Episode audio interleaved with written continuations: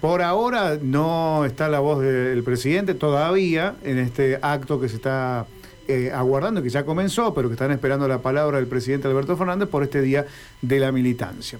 Vamos a ponerle una pausa, unos puntos suspensivos a este tema y vamos a volver a algo que comentábamos ayer, que se había viralizado esta imagen de el mapa de la Argentina, donde en las Islas Malvinas decía en realidad Islas Falklands, después llegó eh, una respuesta por parte del Ministerio de Educación sobre esta publicación que dicen desde el Ministerio en ese comunicado solamente estaba en la parte digital y no fue a la parte impresa. Le vamos a preguntar esto porque ya nos está escuchando el secretario de Educación de la provincia, Víctor de Bloch. Bienvenido, Víctor. Aquí Gastón, Gabriela y Rubén los saludamos. ¿Cómo le va? Buenas tardes. ¿Qué tal? ¿Qué tal? ¿Qué tal? Buenas tardes, Gastón, Gabriela y Rubén. ¿Cómo están ustedes? Muy bien. Gracias por atendernos, Víctor. Muy amable. Para nada, por favor. Bueno, eh, ¿qué pasó ayer? ¿Hubo una, una polémica grande en torno a este tema? Sí, hubo una advertencia de un docente de una publicación digital que tiene un error con respecto a un mapa y que es un error grave en el sentido de que afecta sensibilidades muy profundas de nuestro país, de nuestras culturas, más si tenemos en cuenta lo que pasó con la dictadura militar y luego con, eh, digamos, todo el tema de la guerra de Malvinas, eh, la pérdida de tantas vidas jóvenes y bueno, lo que eso significó como último manotazo de la dictadura con Galtieri en la cabeza.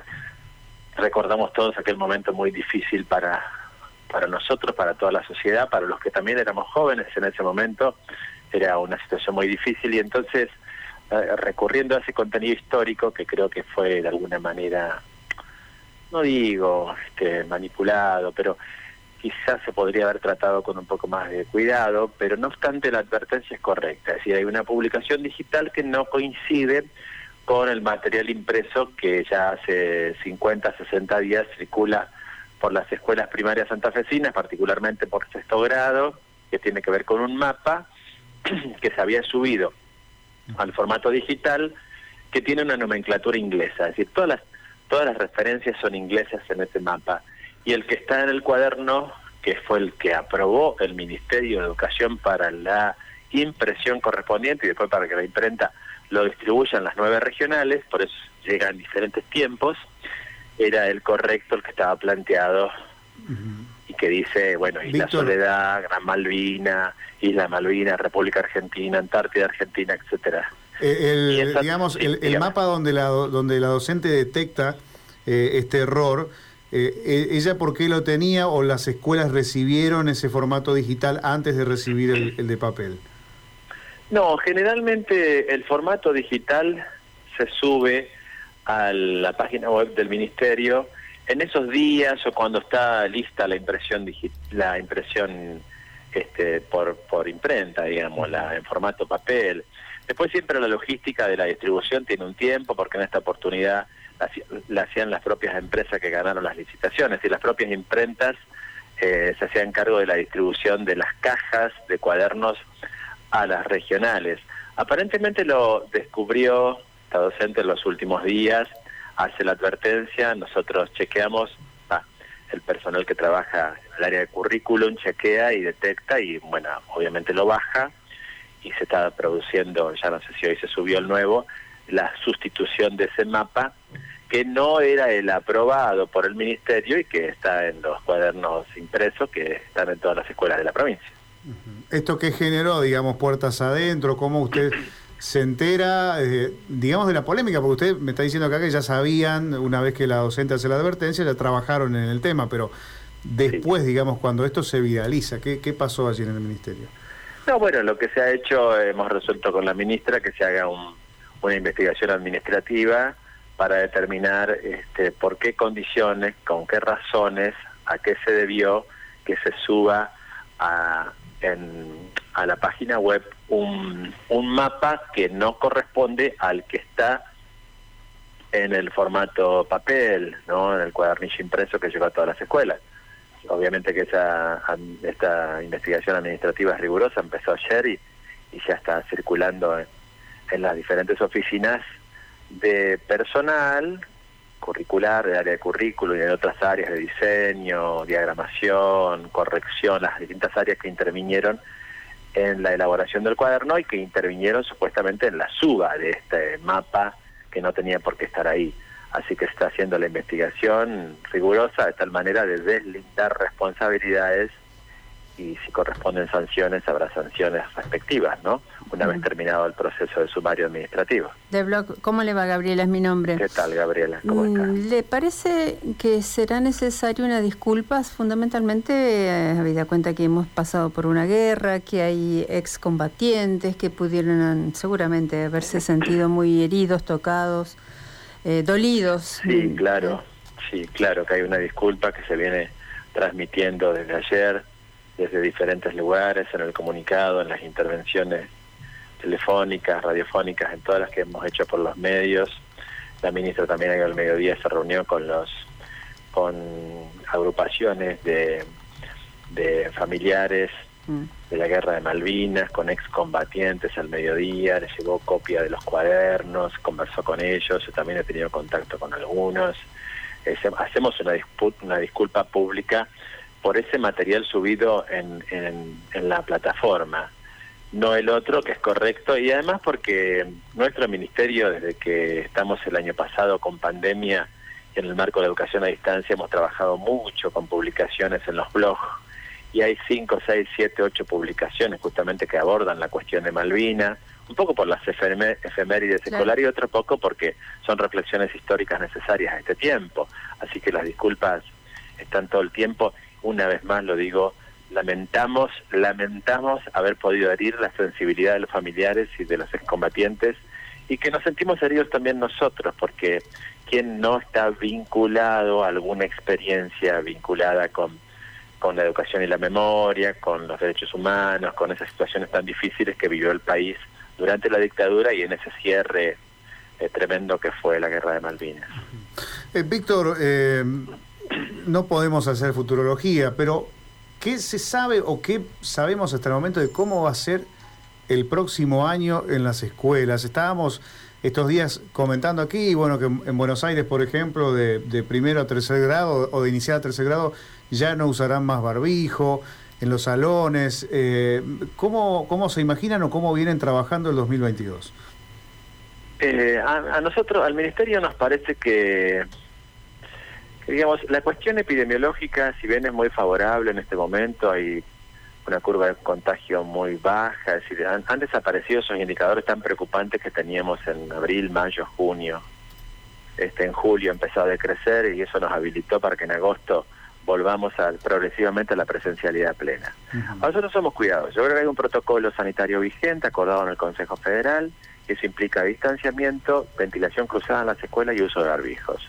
Ese es, nuestro presente. Ahí nos mantenemos hasta el 16 de diciembre, que es el periodo, la fecha en que terminarían los encuentros presenciales en las escuelas.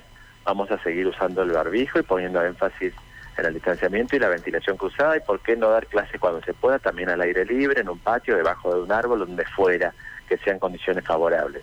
Eh, eh, para, el, para febrero y marzo del 2022 y para el inicio de clases que está previsto para el 2 de marzo del año que viene, tenemos tiempos para evaluar. Si hay algo que nos enseñó la pandemia es que tenemos que manejarnos con un criterio de flexibilidad, mirando el movimiento de las cuestiones sanitarias día a día, semana a semana. Entonces nosotros vamos a ser prudentes en ese sentido. Queremos obrar con inteligencia para que el bien común logrado en términos sanitarios se mantenga ojalá que eternamente. Eh, ¿Cómo está el, tema de la cantidad de clases que, hemos, que, se han dado hasta el momento, que vamos a, completar al finalizar este ciclo? Eh, ¿De algún modo lo satisface? Y agrego esto, Víctor, porque todavía hay un grupo de padres que reclama, digamos, que, no se, que, hay pérdida de días de clases, apuntándole a, eh, a los días que habrá en esta semana de mañana creo que es uno de los días en los cuales tienen reunión plenaria y por lo tanto los chicos no tienen clases o salen más temprano, por ejemplo. Hay un, reclamo persistente. Sí, este, este año es un año de transición porque los maestros, los profesores, todos los docentes, junto con el Ministerio, han tenido que desarrollar alternativas diferentes. La, la bimodalidad y la alternancia educativa desde marzo hasta julio, a partir de agosto empezamos con la presencialidad plena, progresivamente entre agosto y septiembre la mayoría de las escuelas y ahora ya tenemos presencialidad plena casi absoluta porque los que tenían cuestiones vinculadas a la distancia eh, física, digamos, ¿no?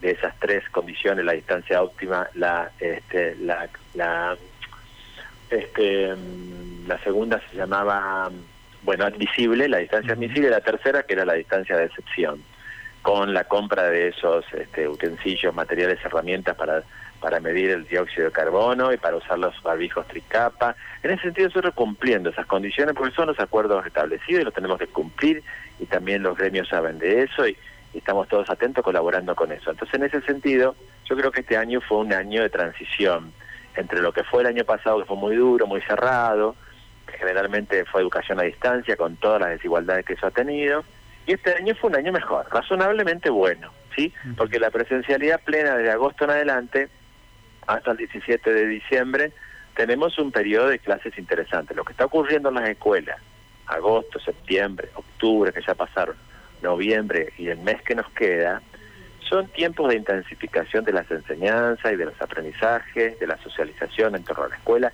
y eso viene muy bien.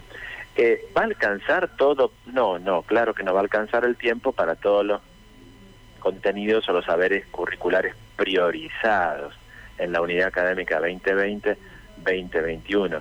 Pero progresivamente vamos a ir dándole cierre a esta unidad académica hasta el 16 de hasta el 17, perdón, de diciembre y luego si es necesario con algunos grupos, grupos prioritarios, fortalecer aprendizaje también en la segunda, tercera y cuarta semana de febrero cuando los docentes se vayan reintegrando de la licencia anual ordinaria.